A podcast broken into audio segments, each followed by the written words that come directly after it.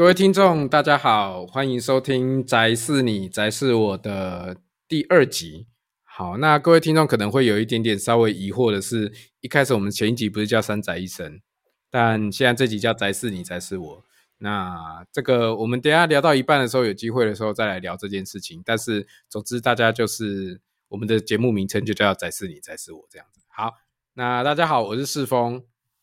我是李子潮，我是瓜马瓜。我是于鹏，OK，好，大家好。那马瓜跟人家装什么熟？还自己说我是瓜，瓜 瓜，就是青蛙嘞。好，那我们这一集，因为我们上一第一集的最后有在聊说，哎，那我们第二集要来做什么主题？然后大家有一个结论说，啊，那我们就来聊现场好了，听音乐的现场。那现场这件事。它有很多从不同层面来讲，我今天也可以，我们可以来聊说，诶，那为什么我们会喜欢听现场？有的人喜欢听现场，有的人喜欢在家里听 CD。然后每个人对于自己现场对于自己的意义是什么？或者说，我们这一辈子听过很多现场里面哪一场对我们最有印象？这些事情，那我们今天就希望用差不多一个小时的时间，大家来聊聊看我们对于听音乐的现场这件事情的想法。好，那我们在开始之。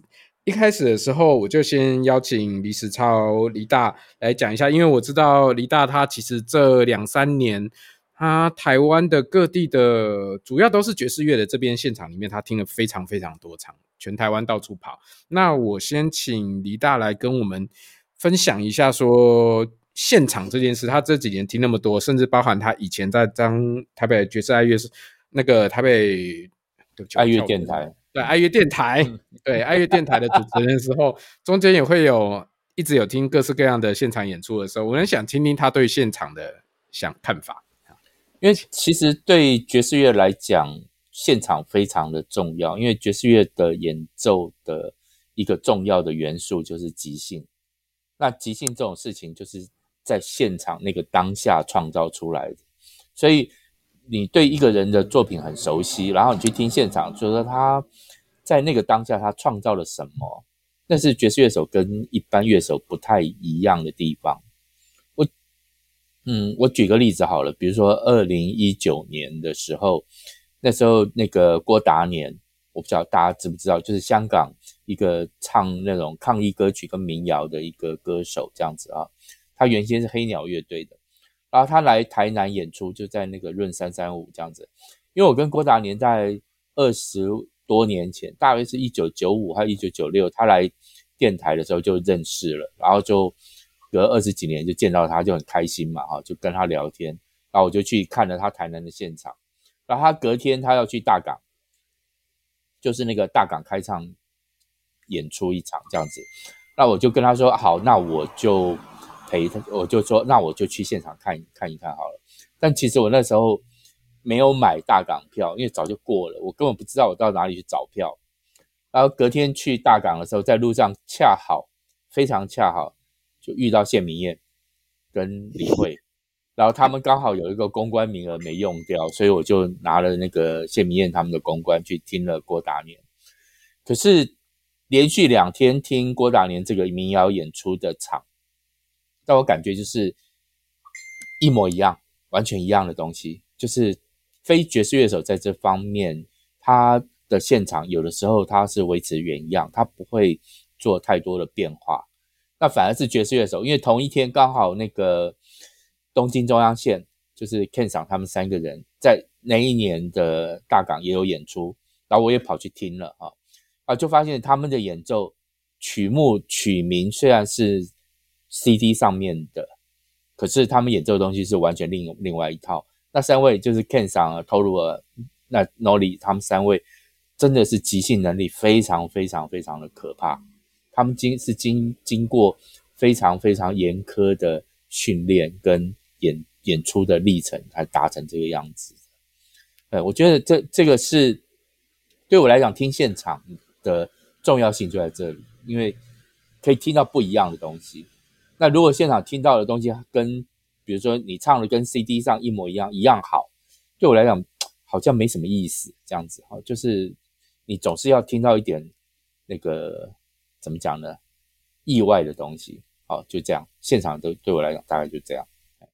是，谢谢李大这边，这这个蛮有趣，因为其实我也是比较听爵士乐这个地方的部分，所以我也是喜欢那个听爵士乐现场的。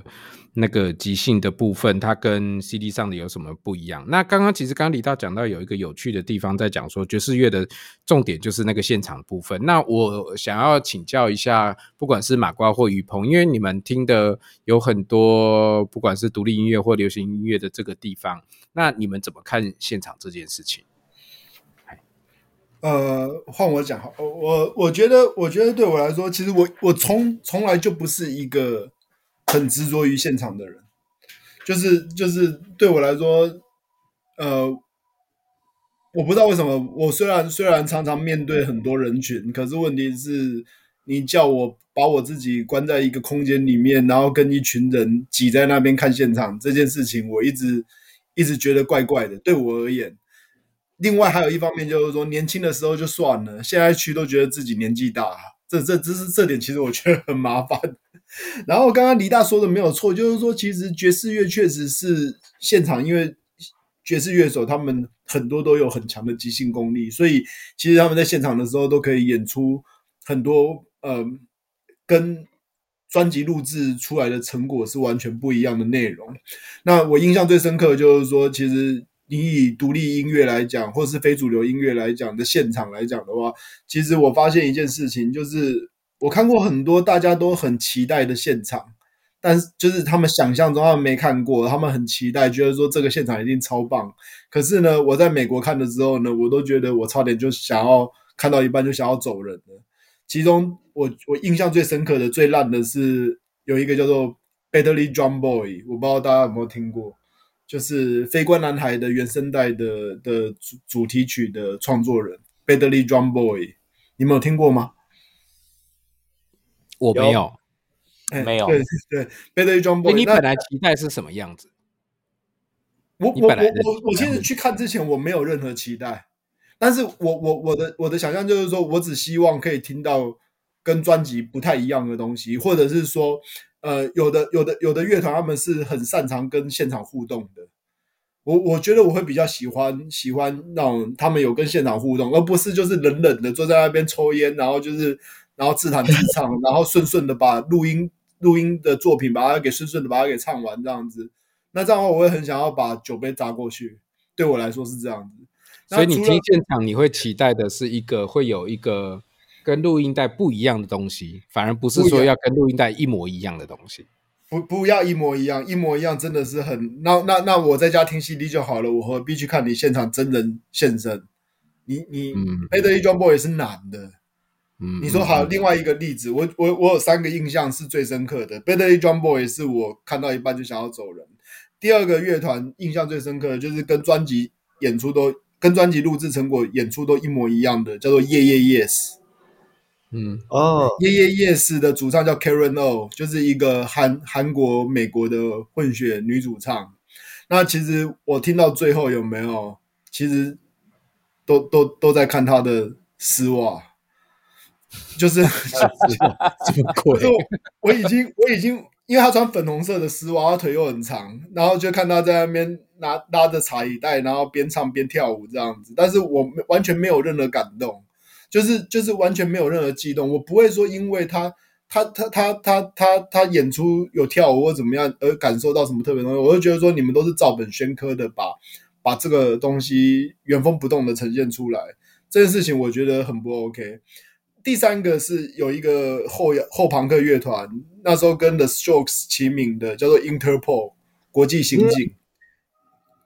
嗯、Interpol 的现场，那时候我也是看到很想要拿酒杯砸主唱。但是 Interpol 的好处是，他们的贝斯手身高我看大概快两百公分，就是手超长，很像猴子，很像猿人。他们的贝斯手的弹贝斯的方式跟一般的乐手不一样。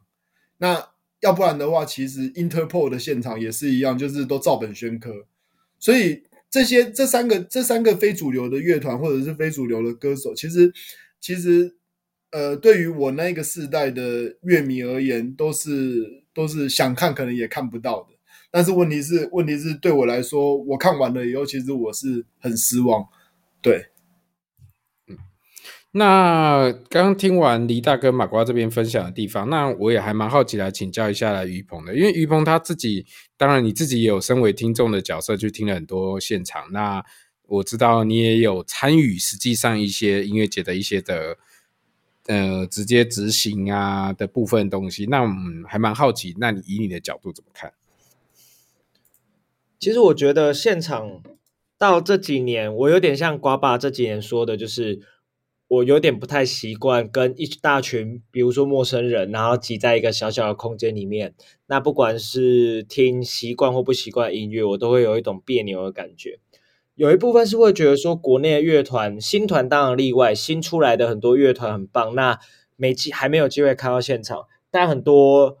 呃可能成军一阵子的创作乐团，或者是一些国外来到台湾，我都会觉得哎看过了，然后我就会有一种意兴阑珊的感觉。那但从另外一个角度来看，作为活动的曾经的主办方，就会有一种，那我们就必须要去打破这个念头。就比如说，我们找了一些是你从来没有想过两个会搭在一起的乐团，那可能这两个乐团它本来的乐迷都会哦，好，那我愿意。把这个意兴阑珊放下，我愿意去看这个新的组合，或者是很努力的去挖掘一些很新很新的乐团出来进行活动，那可能就是我们活动主办方很努力的事情，对啊。嗯，了解。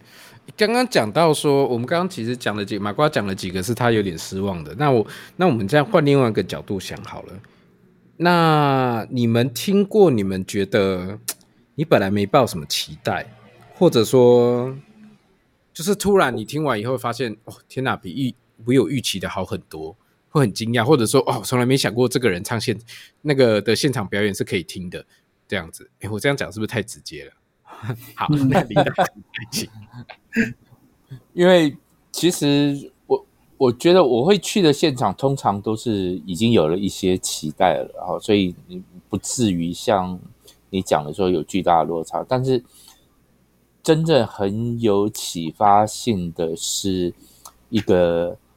全蛮新的台湾的爵士乐手，有一有一位钢琴家叫邱丽婷，他他花了很多力气，然后出了一张 CD 啊，然后几乎倾家荡产，所以他不得不呃接了一份在那个偏远的。地方当那个小学老师，就是音乐老师的工作，这样子，在那个泰鲁阁国家公园里面，这样那个天祥那个地方，这样子。然后他在做那个 CD 的巡回演出的时候，我是去了台中那一场。然后台中那一场的那个地点很有意思，那个地点是在是一个建商的一个招待所，就是达里泽哦，他们那个台中在。那个台中那个丰乐雕塑公园的旁边这样子啊，然后那个建商的那个负责人哈，就是他们单位负责这一块的人哈，对音乐非常非常的支持，所以我是听说在那里演出的收费还蛮不错的，这样对得起所有的音乐家啊。此外，他还会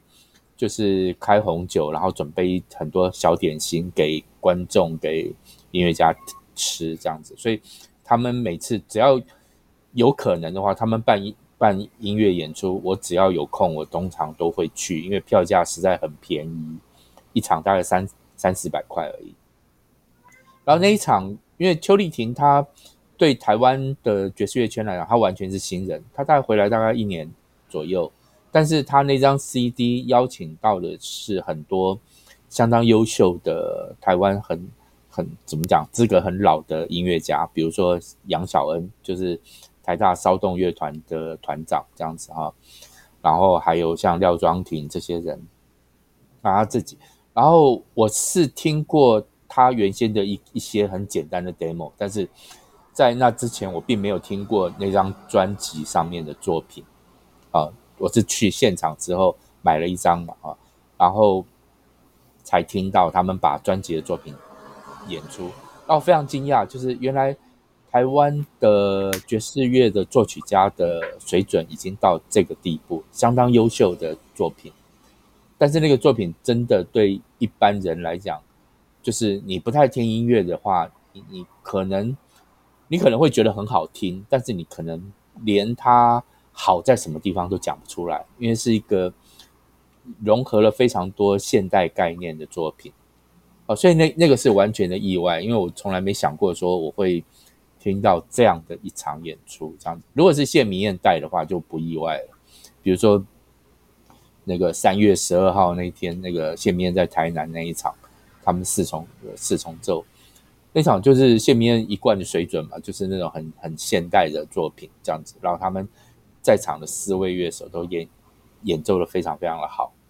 那邱丽婷那场我就完全意外，因为那都是他自己的作品，这样，所以我有时候觉得台湾爵士乐手很厉害。嗯，好嗯，在在我这边，哦，谢谢谢谢李达。那我在我这边，我现在想一想，最让我意外的，我觉得对你们三个，你们应该觉得我的答案很奇怪。会，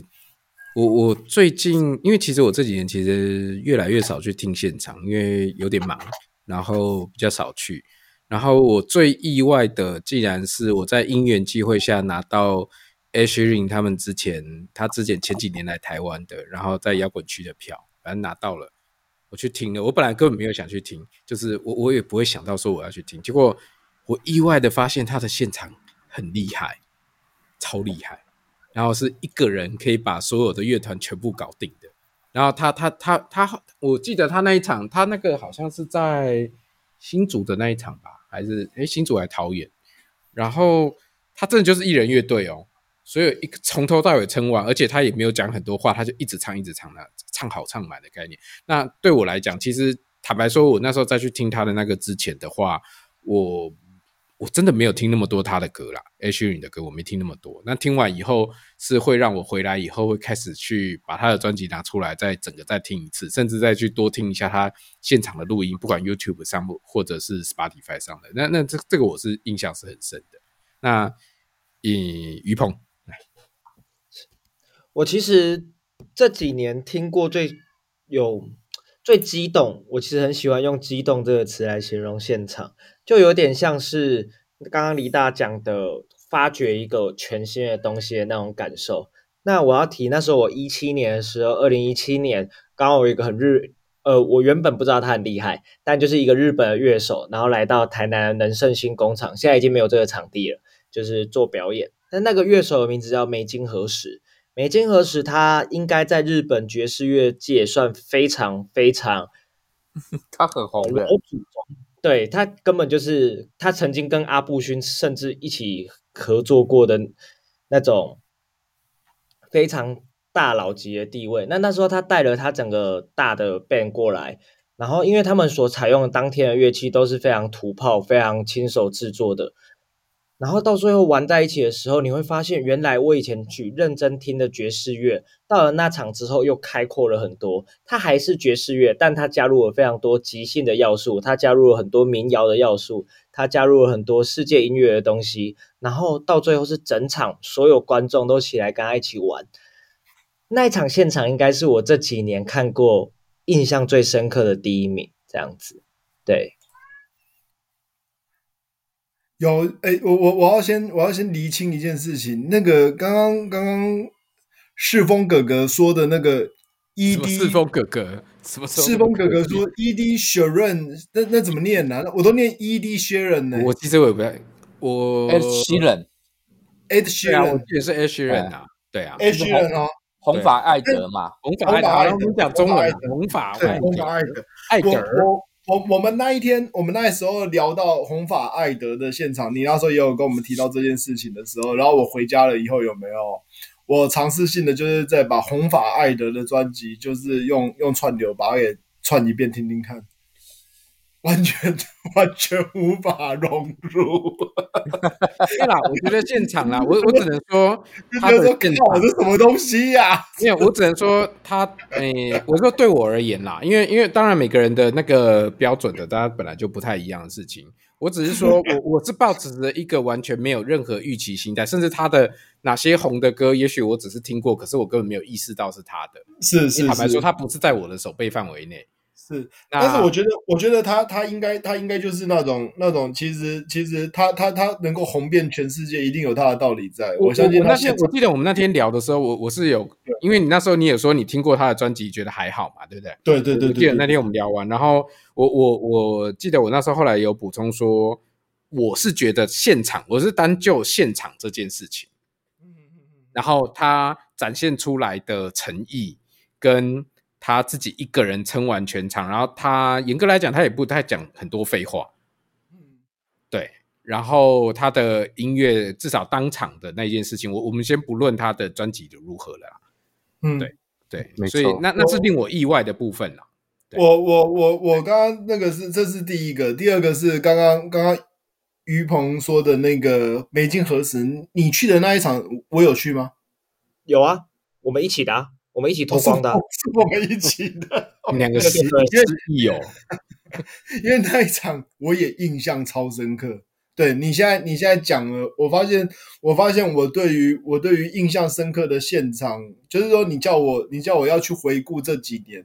的情况，我可能我可能一时之间你要我去整理，因为我也没有在留票根的习惯。有的人会把他看过的现场的票根全部留下来之类的。但是我就我就没有这个习惯，所以我有时候很难去回想，去说哪一些哪一些现场我有参与过。可是美金何时那一场真的是说真的真的是很震撼，对我来说，而且而且因为他的以他的地位跟等级，其实其实其实他能够来台湾，真的真的是一件真的是一件天大的惊喜。我那时候就是那时候对我来说，呃，日本东京，我那时候就讲了一句话，看完的心得就是。日本日本出了一个梅津和子，然后美国有一个 John Zorn。那 John Zorn 这两个 John Zorn 跟梅津和子他们两位的现场都是到现在我都还是印象非常的深刻，真的是真的是有办法把现场的现场的听众的情绪全部整个都带起来的那种等级。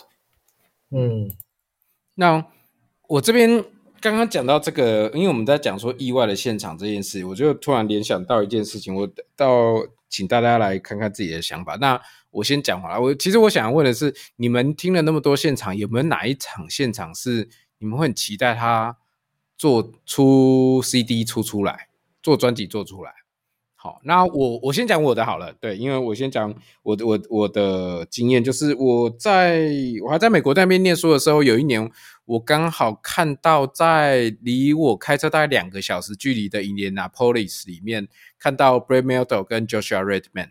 二重奏，然后去一间小小，它叫 Jazz Kitchen 的，它是一个爵士的，可是大部分人大家都不会听过。然后，但是我就看啊、那已经是因为我知道他们两个在巡回。而且就只有他们二重奏，然后他全美的整个在巡回这个地方，然后我就拼命找哪一个离我最近，因为他就没有到我那个城市，然后我就特地那天就真的是单程两个小时开过去，然后硬是听完以后，我我听完那个感觉就是哦，因因为我很喜欢 Brad Mehldau 这这个钢琴手嘛，这个爵士乐的钢琴手，这个我相信很多听爵士乐的朋友应该也都还蛮喜欢他，但是我知道马瓜曾曾经。我还记得以前曾经有一次，马瓜在铺浪还是上面那边写说，我实在听不懂 Brad Mehldau 到底为什么大家这么喜欢他，我一定要讲他。我觉得，然后我记得那时候我，我觉得，我觉得他是个 hype，他是个 hype，totally hype。他他就是一个，他就是一个靠翻完摇滚曲式，靠翻完 Radiohead 的走红的一个不怎么样的钢琴家。对我来说，对对，对，那个那个时候我们还在网络上面，大家还稍微站过，然后马马瓜还被很多人站这样子。啊，没有没有，回题回题回题。那那总之我我去那次的现场，我我觉得当然是我第一次听到他们两个的现场，而且但是我我而且我真的觉得 Joshua Redman 跟 Brad Mehldau 这两个，我只能说现场真的很厉害。然后还有另外一个，就是上厕所的时候，你会看到 Brad Mehldau 在我旁边这样子，那种感觉就是，因为他是一个很小，他是一个很小的、很小的 Jessica。哦，他那时候头发好白哦，他那时候应该也才四十几、五十几岁、五十左右哦。可是他那个他头发真的很白，对，但但是前但是重点是他的现场，他们两个现场真的很好。然后他那个到现在我们还是回去一直看他们到那。那一系列的巡回一直没有出他们两个二重那个 duo 的这个的 live 的任何一场，完全没有。对，那那我其实一直蛮好奇的。这个吗？对啊，有 bootleg 那个偷偷说我自己可能我自己那边有一小段啦，但是但没有正式的东西出来，我只能说没有正式的东西出来。那那个东西完全就只是自己留下来回味的东西，那他也不会，他我也不会去把它放出来。但是我真的到目前为止，他们那一系列的巡回的都没有，我我至少我没有印象，我一直在找就没有出。好，那黎大这边，嗯，那个我蛮希望出专辑的，他们好像也在运作中了，但是好像遇到蛮多困难，就是有一位。呃，他应该是日裔的人，就是藤井俊聪，我不晓得大家知不知道这个。哦，Toshi 啊，Toshi，对，他非常多才多艺，他会 double bass，也会打那个，也是一个很优秀的鼓手。那这几年他比较喜欢吹口琴，好，然后他吹口琴的风格是比较欧陆的，就是比利时那个过世的那位大师 Toots Thielemans 的那个风格，那音色也是类似这样哈。嗯那比较比较有趣，因为大大部分想到口琴都会想到 Bob Dylan 啊，想到那种美国式的那种很蓝调的那种东西啊。但那个 Tosh 就完全不是，他就是完全的那种欧洲的那那种比较轻盈现代的演奏方法。然后他和曾曾义就是钢琴家嘛，哈，他们有合作，他们有一个乐团，那乐团就是。还有一个鼓手 double bass，然后另外还有一位那个萨克斯风手这样子。但但是我我比较期待的是他跟曾正义的二重奏，因为大概是两三个月前我去基隆听他们的演出，在那个夏隆咖啡馆，就两个人，曾正义弹那个电钢琴，然后 Toshi 吹口琴这样。那个这个很稀有哎、欸，这种组合。对，这种组合非常稀有。连连真的，你要找国外的专辑，就是欧美专辑会见到，对，也不会没有这样的，对啊。然后我觉得最有趣的是，当他们是一个 full band 的时候，哈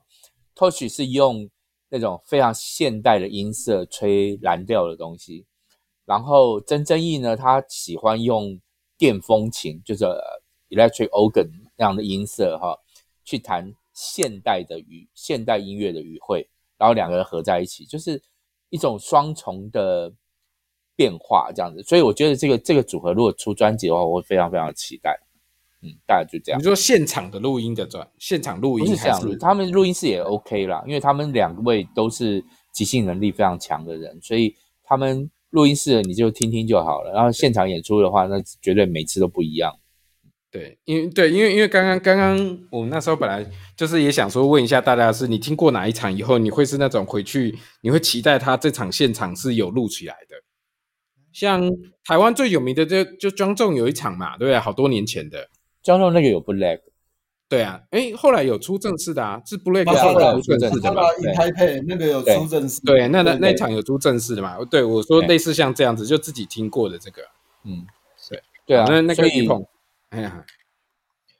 嗯，我在这边想要，就刚的主题好像是最希望哪场现场是有出专辑的，对不对？对，就你听过的。嘿，我我这边的话，我有一个有一段演出，它不是一整场的，它是一段音乐季的演出，然后它是在，嗯，我想一下，二零一九年吧。就是那时候我们都熟的一个查拉，他办的一场音乐叫《笑傲摇滚》。那那时候他就找了日本的一个两人组，叫 Young and Naomi，他们是两个长相都根本是模特等级的男性，然后来到台湾，然后他们就是会用合成器啊，会用电吉他啊，然后会用鼓机啊那些，然后做他们专属于他们的摇滚乐。那那个时候那场表演到了最后的十五分钟，其实他们已经有一点 delay，然后该演的歌如果没有搞错的话，他们应该也把专辑上能演的歌都已经演的差不多了。但他最后的那个即兴，让我非常想要有一张专辑可以记录起那十五分钟，因为他们两个人就是跟疯了一样，他们没有砸吉他，他们也没有说嗯、跑来跑去，但他们光那个舞台动作。跟那天晚上的灯光，跟台下观众的反应，都让我觉得那应该是一个集体狂喜的状态。然后我一直回去到了笑傲摇滚后的那一个礼拜吧，我一直在听他们的歌，但没有专辑，他们任何一张专辑没有一首歌可以比拟那时候的现场，因为那时候的现场真的太漂亮了。他们是两个可以用漂亮的形容的摇滚乐的双人组合，那这大概就是我最希望他能够听到现场的专辑。对啊，那马瓜嘞？马瓜号称当年听了超多的现场，我倒我倒我倒没有说特别说一定要一定觉得说哪一个现场要要，因为我觉得每一个现场对我来说就是就是都是当下的回忆，我我我并不会想要特别去去回头去重温，为什么？因为我觉得现场带给我的那个感受会跟听听录制起来的结果会是全然不同的。就是现场，你在你在就是刚刚于鹏所讲的那种宗教仪式感，那个那个其实其实你在 CD 里面，你即使去回味去回顾好了，那顶多是勾起你的回忆，你很难再去重新的去创造出你当下的那一个那一个情景这样子。我自己自己听的话，印象比较深刻的，其实我觉得我觉得对我来说，呃，迷幻摇滚或者是前卫摇滚或者是后摇滚。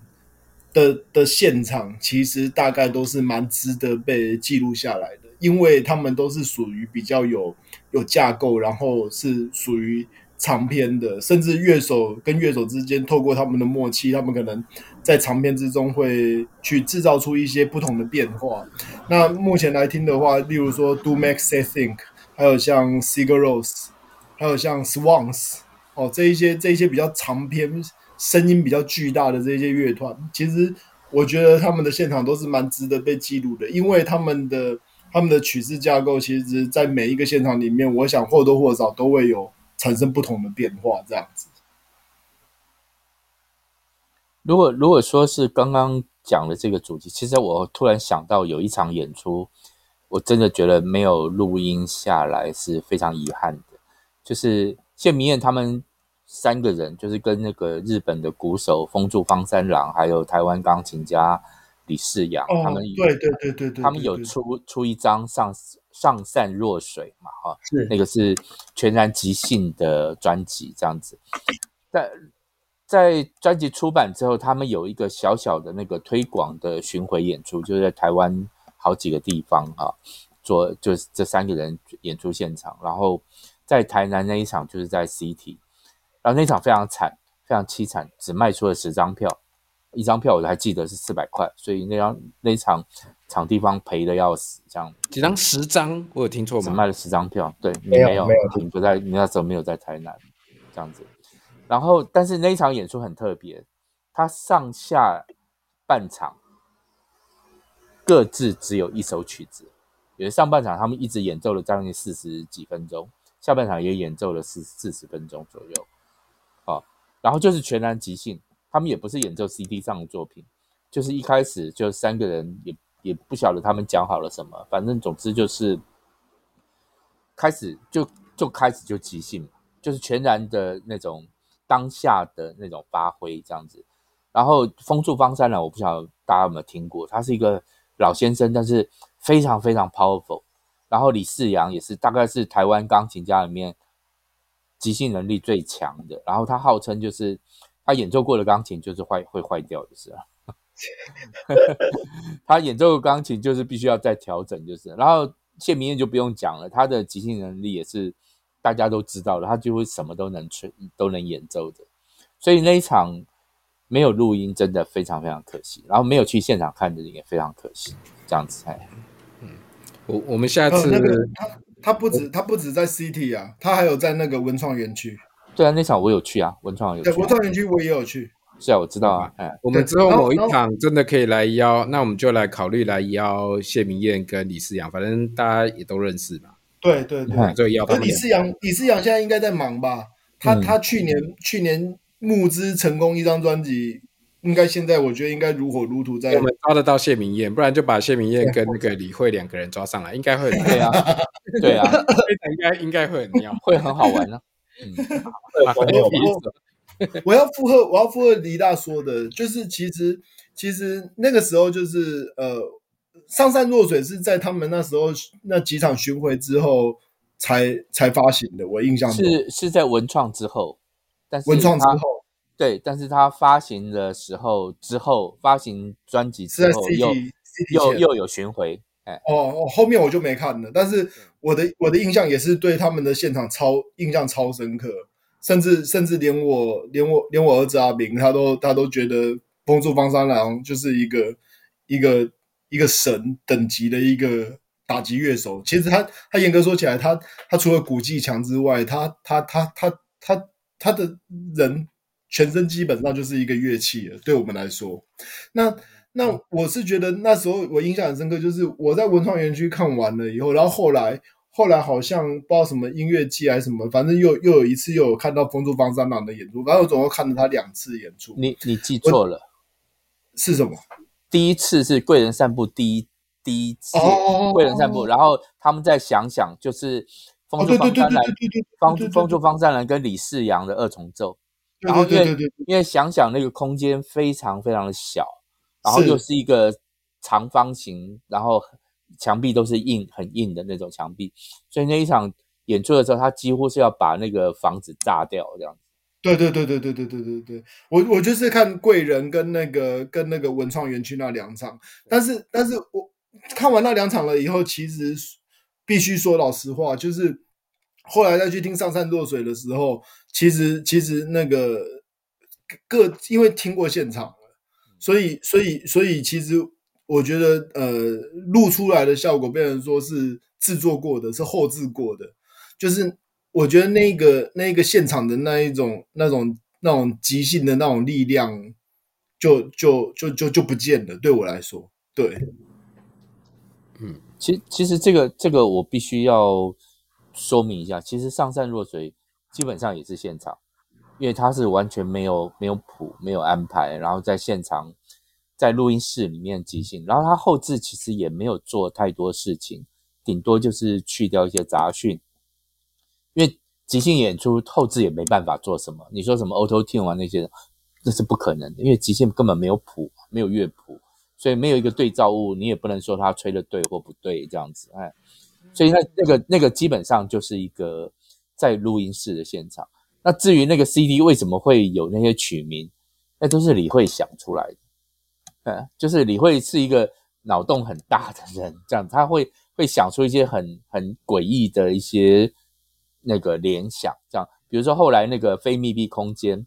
就是谢明燕跟那个郑克军嘛，他们的二重奏这样子，那一张专辑也非常有趣。然后，但是那个曲名其实跟那个专辑名称都也是李慧想的，他完全就是曲名其实跟音乐本身完全无关，就是了。嗯，好，我们真的来去敲一下谢明燕跟李慧他们的时间好了，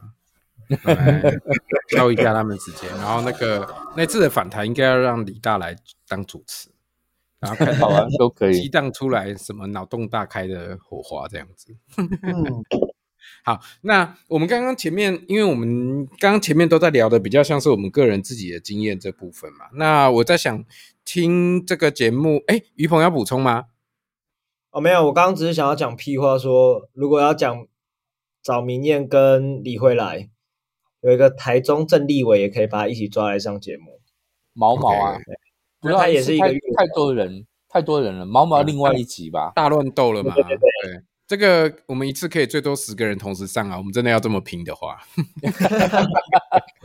那那个那个会有点可怕，就是了。对，那个真的是大乱斗了。那个那个我们可能要录个两个钟头吧。对对啊，哎，好，来，我我们这边就刚刚聊的都是我们大家各自自己在听现场这个这个体验这件事情啊。那我们接下来，反正我们就说我们这个节目也不怕得罪人嘛，对不对？那我们接下来，我我想要来聊一个比较。我不知道会不会得罪人的这些话题。我们这几年台湾越来越多的音乐节、音乐季，各式各样的现场表演，然后包括我们爱听爵士乐的人，台东爵士音乐节十几年了嘛，对不对？而且我们的很熟的朋友沈文渊已经当主持人当了很久了。那我其实想要让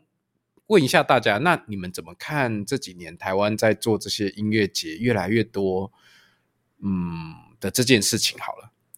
来，那个、那个、我我我可以讲一下，因为那个几个也是两三个月前，我做了一件非常非常那个夸张的事情，不能说疯狂啊啊，因为下个月可能会做疯狂的事情，这一次是夸张的事情，这样。就是云林有一个古坑咖啡节。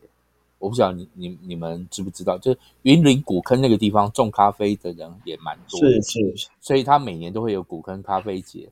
然后那个是两天嘛，那其中有一天就会有音乐演出，班安排的场地就在那个小学的操场上面这样子，然后今今呃应该是今年还是去年，我已经忘了，有点忘记了，他演出他就是找那个台中爵士音乐节的那个承办单位，所以他。他安排的也是一整天的，就是从一整个下午到晚上的爵士乐的演出。然后我就从台南骑着摩托车就这样子骑到古坑，然后去看了一整天。你从台南骑到古坑？对，从我家从我家骑到那个场地，我有看那个里程表。你骑了多久？刚刚好一百公里，所以大概是两两个小时多一点点这样子。哎 哦天哪，就还好来回这样。然后，因为古坑那个场那个场地，你就发现一个很很有趣的现象，就是其实现场根本没有人在听音乐，大部分都是家长带着带着小孩来玩。但是那一天的那个组合非常非常漂亮，就是有那个刘腾刘腾文，刘腾文我不晓得大家认不认识，他是在辅大音乐系教爵士乐的，然后他是台湾。出生的第二位爵士乐的博士，啊，第一位是陈涵陈航章陈涵章，他现在在纽约的雪城大学教书，他是钢琴家。刘腾文是萨克斯风手，他是第二位这样子。然后当然不是说学那个学历高就一定会演奏的很好，不不一定的哦。但是刘腾文真的演奏的不错，这样。然后他那一天跟他一起合作的人还有钢琴家就是郭俊玉，郭俊玉就是谢明燕。他他们都是同学了，都是比利时毕业回来的。然后还有鼓手应该是黄子瑜，但是我不太确认这样子哈。然后 double bass 是刘玉佳，是台南人，这样他是台湾本地培养出来的，这样也是非常优秀。然后那一天我记得他们最后一首曲子是演奏那个大家都很熟悉的那首 Autumn Autumn Leaves，就是秋叶、嗯、秋叶。嗯。然后郭俊义就就在。曲子要结束之前，突然弹了一段非常非常优美、非常漂亮的即兴，非常厉害。那一段非常非常厉害。然后我在台下跟那个另外一位那个贝斯手，就是那个谢宗翰，谢宗翰也是比利时回来的哈。我们在我们在一起聊天，然后在听，然后突然听到郭俊义那个钢琴弹出来那个声音，我跟谢宗翰都吓了一跳，说：“干，你弹这么难干嘛？”台下根本没人听，台下根本没人听，所以所以那个所以后来每一次我见到郭俊，我都会跟他讲起这件事。我说：“你弹那么难干嘛？”那他怎么说？然 后他就尴尬的笑一笑这样子。因为前一阵子那个谢明燕他们来台南演出那一场也是郭俊宇，然后那一场因为路上发生了一些问题，所以。四个人就是也是也是同一同样也是刘玉佳，然后鼓手是那个印尼华侨，就是华人华裔印尼人，但是来台湾住很久了，Andrew Salim，这样四个人，然后里面那个郭俊也是弹的很多很很有趣，但是真的对观众来讲距离很远的东西，这样子，所以演出结束之后我们去吃饭嘛，就吃宵夜这样。我就又问了郭俊一次：“你干嘛弹这么难？” 他又是笑笑，人家就喜欢你。对对，我觉得这个是对音乐家来讲，这是一个蛮难的选择。就是如果你弹的很难，哦，就是你真的就火力全开，你把你自己懂的所有东西都表现出来，然后就是想要创造一些新的东西，观众的接受度可能就会很差。这样子，好，马瓜吧。我我觉得，我觉得，我觉得刚刚我我们就拉回刚刚那个那个主题。现在有这么多的音乐季，有没有？我觉得，我觉得，觉得对于呃音乐人而言，我觉得这是必要之恶，也不是说恶啦，就是说，呃，因为因为其实大家大家现在都只现在大部分的乐迷的消费心态，大概都是都是转买周边看现场，所以变成说，变成说以前的以前的可能传统，你可以靠靠卖专辑还可以获得一些收入的这个情况，其实那个融景已经不见了。所以说，所以说你去现场演出有收费可以拿，然后可以制造曝光度，然后可以连带贩售周边。我想这个这个，如果说是说是对于音乐人来讲，这不无小补，就是这是一个收入来源这样子。那那可是可是，如果说如果说少了这些少了这些音乐季的话，到底音乐人要怎么样在在台湾这样子的一个消费习惯里面去去谋生？这件事情，其实我觉得我觉得是一个要去正式思考的问题，就是说当。当普罗大众已经就是不太，我们我们我们被网络给养坏了，就是我们我们都很习惯的，就是只听只听串流，甚至年轻世代有很多可能连连连消费订阅串流都不愿意，他们可能就是听免费的就就 OK 了这样子。这样的话，其实其实对于整个产业来讲，我我自己是觉得不是很健康这样子。嗯，其实。关于这一题，我两年哎，也不要讲两年，差不多一两年前吧，我都会觉得说好像蛮悲观的，就是很多乐迷，新生代乐迷，他可能就是他支持周边，他只支持一些毛巾啊，或者是一些哦、呃、比较额外的东西，他可能很难去把现金变成 CD 或黑胶。但我可能因为疫情的关系，花了很多在网络社团跑来跑去的时间。我发现，其实现在还是有很多年轻的乐迷，他们愿意，比如说跟我们交流也好，或者是他很愿意用两三千块，然后去买一个他觉得是上世代经典的东西，然后买回家来，他可能听了几次之后，他会觉得，我、哦、我想要再收更多东西，所以我反而会觉得每个世代应该都会有这种人存在，只是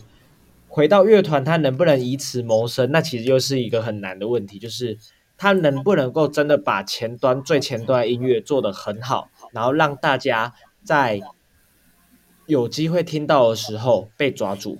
那反而是音乐季或者说校园巡回这种活动很重要的一个存在意义。不然太多音乐季现在的表演，呃，我就不要指名道姓了。反正我觉得很多音乐季它的 set，它四十分钟，它其实在混，它其实这四十分钟的 set 是很。噱头，或者是很没有在把音乐当做演奏职业、演奏工作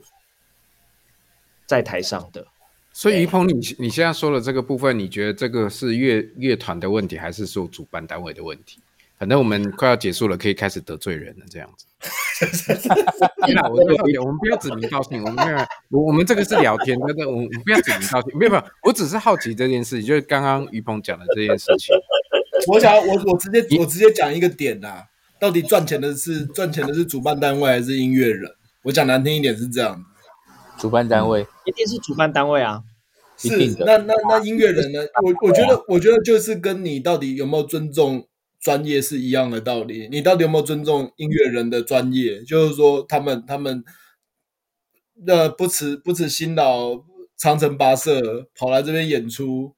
那如果说你的你的心态是大佬心态，觉得说觉得说啊要来不来随便你，反正你不来，一堆人要来这样子。那但其实，嗯、呃，我其实我现在的这种看法有点像是我不有点像是。我相信有很多主办单位，他当然也会有一种，诶，我其实用很少很少的收费去请一个团，那那个小团他会有所谓不平衡的心态，这是一部分。但另外一部分，我刚刚指的那种例子有点像是，其实有非常多已经成名或已经知名的乐团，他在音乐本身其实没有做够多的努力，到他可以把所有第一次听他的人全部都抓住，或者底下的那些人他也觉得没差了。就是，反正我我不管我现在出任何东西，你们还是会买单，那就会变成说，比如说像馆长，馆长他今天出了一个卫生纸，还是有很多人去买馆长的卫生纸。那我就觉得问题出在第一个，他主办单位，因为他要卖票，他要行销，他一定要有所谓噱头的阵容。可是我觉得泛就是把音乐越来越脱口秀化，或越来越政治人物化，这。应该是乐团跟乐迷都要去承担起责任。一个很想看这种事情，一个我愿意演给你看，那反过来就就会是我观察到的现象这样子。那身为那因为因为我觉得在我们今天这四个人里面，大概是只有就是于鹏是做过这种主办单位方的的角色，所以对。你们在准备，就是你的经验里面，你会对于听众会抱有什么样的期望吗？来，我其实对听众不抱抱不抱任何期望。对我我老实讲我老实讲，我觉得很、嗯、一两年前，我的想法有很大很大的改观，而这一两年到一直到现在，我可能会去想一件事情，就是我觉得乐迷是没有任何问题的。我觉得我们不该去检讨乐迷，而乐团他的行为或者是他做出来音乐，反而是有种乐迷的榜样的感觉。这样讲好像有点沉重，但有点像是，比如说今天，嗯，假设，好，这这太难举例了。简单的说，我发现现在这个团，他会养成一个习惯习惯的风气，他的乐迷会做出相应的行为。那在这种状况下，他们如果乐团是有意塑造出来的，那我会说这是一个很成功的秀。那如果不是的话，不是的同时，这些乐迷的行为造成别人的困扰，那我会觉得这是乐团的责任，不会是乐迷的。那反而大概像什么过来讲，这样这样乐团乐团乐团不会想那么多。对，所谓的造成人家的困扰，我我这个其实还蛮有点好奇。所谓的对造成乐迷造成人家困，你说其他乐迷的困扰吗？对对对对对对对，或者是造成主办方的困扰，嗯、我我反而觉得乐团就该想这么多。嗯、对，就是我觉得专业的表现的、啊，就是就是说就是说不要不要试这件事情。对，就像你觉得乐团必须要为他的乐迷的这件事情，就造成主办单位或者说其他乐迷这件事情，也要负某一部部分的责任，这样子。对，是不是？我的理解没错嘛？OK。对，就像前两天威尔史密斯的上台打人这件事情，我我觉得这双方双看法都很都有，可是我会觉得说，威尔史密斯作为一个公众人物，他的暴力会变成有样学样。那他身为公众人物，他就必须负责说，如果他的影迷或他的粉丝做出一样的行为，我们会来去讲说他的影迷没有自我思考的能力吗？我觉得大概不会，我们大概会觉得威尔史密斯尬拍琳娜多少岁。嗯，我我懂你的意思。但这就是他公众人物的责任跟能力。那我觉得在台湾很多乐团普遍缺乏这个观念。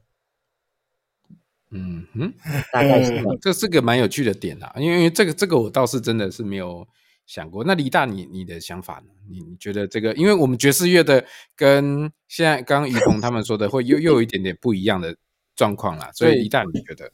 其实爵士乐呃。举例来讲，好，Charlie Parker 大家都知道，他三十六岁就挂掉了。嗯、为什么？因为因为吸毒，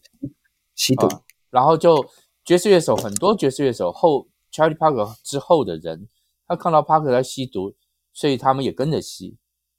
啊，然后就就会有人就讲了一句很我觉得很很有名的话，他说：“吸毒不会让你变成 Charlie Parker。”这样是啊，只是这样子而已。对啊，呃，然后。但是这个是挡不住，比如说还有另外一个，比如说前昨天昨天过生日的那个已经过世的那个，同样也是萨克斯风手，非常厉害，Michael Brecker。嗯嗯嗯，他也是非常厉害，他也吸毒吸到不得了，这样子，他甚至有一次根本在台上就已经吸呛了，然后他就倒在那个地上，这样倒在那个舞台上，这样像在睡觉一样，这样啊，然后但是轮到他的。即兴的时候，就是排演的时候，轮到他即兴的时候，他立刻反应过来，就站起来，然后就吹吹吹吹吹。对，我就说你要有这种能力，你才能吸毒。就就是你你就算吸腔了，你也知道说啊，轮到你了，你该演出了，然后你还可以演出的很，很精彩。这样，如果你可以，你有这种能力的话，你吸毒我没意见，因为吸毒是你个人的那个隐私嘛，哈，我们我们也没办法干涉。这样子，只是觉得不太好这样子，所以我常常讲，嗯，我常常讲说，台湾就常常会听说某些那个音乐人，然后这样子吸那个大麻被抓到的。虽然我认为大麻台湾对大麻的观点有点过度了哈，大麻看那个鸦片啊、海洛因那种呃 K 他命那种毒品，毕竟不太一样这样子哈。但是我常常讲一句话，你都用了那么好的大麻了，就做出来的音乐那么烂。哦，这样，哎麻，瓜吧，轮你吧。我呃，还是要还是要宣导一下，就是就是大麻目前在国内还是属于二级毒品，那其实算是重罪的处罚范围。那那现在现在调查局跟警政机关其实抓得很凶，甚至有进到校园里面去抓，所以大家要特别的当心留意，好、哦，尽尽不要不要用毒品，嘿。要要要的话，我都我都说你要的话，就是去去合法的国度里面去使用，我觉得那是 OK 的。然后刚刚我要我要回应，就是于鹏说的刚刚的那个现象，其实让我去思考一件事情，就是说举个例子来讲，左水西公社，嗯，浊水西公社的每一次的现场，早期啦，早期的现场，在在在左派还在的时候的现场，其实每一个现场都是一个骚动，都是一个。呈现一个混乱、极致混乱、暴动的一个现象，这样子。那、那、那，其实反反过来看这件事情，就是他们当他们变得很 professional、很专业、中规中矩的时候，其实这个时候好像又又又背离了，就是原本的原本的老乐迷的对他们的期待或者是想象。这个我觉得这中间其实那个那个平衡点到底要怎么样去抓，其实其实感觉上是是有难度的。我这边想要回应瓜爸，其实是，呃，我觉得到了新生代，到了我们现在这两三年出现的很多台湾的乐团、台湾的创作者，很有意识的在把自己的舞台变成一场秀这件事情。比如说毁容姐妹会，比如说像是。之前大港刚表演完的潮州土狗，我没有看到，但我觉得饶舌圈的人他们非常善用于这种群众的魅力。但今天变成有点像是你在台上对于台下的观众他做出来的行为，你能不能够去担起这个责任？跟比如说你，比如说像浊水溪公社、呃江大或者左派这些人，他们到后面，他们其实每一场秀，他们大概已经。意识到自己的表演是一种行为艺术，是一种会暴乱的状况，那他们就会来用这种特点，然后立下一种规范。比如说有一次好像丢手水吧，然后丢到江大的设备还是什么的，他就会暴怒，就是就会生气。那那个生气的分寸在哪里？我觉得有点像是有没有影响到这个表演的正常进行。那我觉得如果。呃，台下的观众他没有那个自制的能力的话，台上的乐团能不能去掀起那个情绪，他还是要负责。对啊，是我我们今天时间是差不多，然后其实。我到后面，其实我本来期待是更辛辣的东西出现啦。辛辣吗？不行不行，我在我我我不能讲那么辛辣。对，你们来讲。没有没有没有，我们我们时间差不多了。这个那可能我们前前面的第一集、第二集，我们还在暖暖身呐。因为因为其实跟各位听众说的，就是其实我们大家之前在私下聊的时候，会有更辛辣的东西出现。我们期待未来会有更可怕的东西。对，会得罪人的那一种，不要随便动摇国本。对，好，那那那，可是我觉得我们后面聊的东西还就是，嗯，还蛮有趣的。就是我相信有些听众，其实我们大家听现场就其实搞不好不会想到那么多的东西。那我觉得听完这一集，如果大家有一些其他的想法，也欢迎可以。虽然我们还没有一个正式的留言，我们也没有一个 Facebook 的粉丝专业或 Instagram，可是。在我们的不管 Spotify 或 Apple 的那边，应该都可以留言，或者我们主要 host 的是用 First Story，所以大家有什么留言，然后我们联络方式也都有留在上面。如果大家真的有想要听什么样的主题，或者对于今天这一集里面有什么新的想法，都很欢迎留言跟我们说这样子。那我觉得我们就说，哎，请说，请说，嘿，嘿，拍谢拍谢，就是我们我今天分享我们第一集之后，我有一个朋友小西，他很认真的回了一大串留言。我很感谢他的认真回馈，这样子有我有看到，好感动，他回蛮多的，是是是，在你的页面是不是？对对对，在我。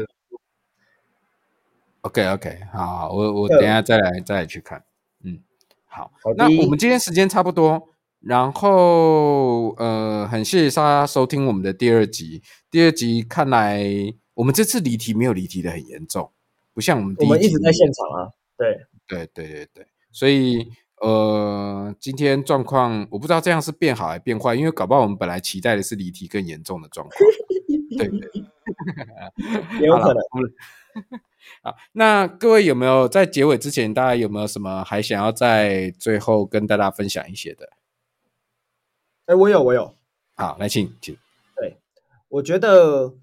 因为今天的主题毕竟还是现场，我觉得你不管任何东西，如果你专辑听得很喜欢，然后你在串流听得很喜欢，我强烈建议你一定要听过这一组音乐人或这一组乐团一次现场。那你可以听了之后，你就觉得说好像相差有点远，或者是你会发现哇，干我超喜欢的。那我觉得听现场会有完全不一样的魅力。那因为听现场这件事情，会让你某些乐团变成你生命中最重要的一部分。比如说像我高中遇到 T Square 这一团，那他跟卡西欧皮亚这两个都是日本 Fusion 界的大佬乐团。他们一起演了一场演唱会，因为看完我就确定这两团，然后还有他们相关的音乐，一定都是我这辈子最爱的音乐。那你如果亲身在那边，一定会更棒。嗯，那我觉得于鹏下的这个结尾下的非常好，好到我们好像也没有什么更好的结尾可以下。对啊，那我们谢谢于鹏帮我们下了这样的结尾，然后我们这次的主题就现现场这边我们就先聊到这边，然后谢谢大家收听，请大家呃继续期待我们的第三集的出现，这样子。好，谢谢大家，大家拜。拜，拜。拜，拜。拜，拜。拜，拜。拜，拜。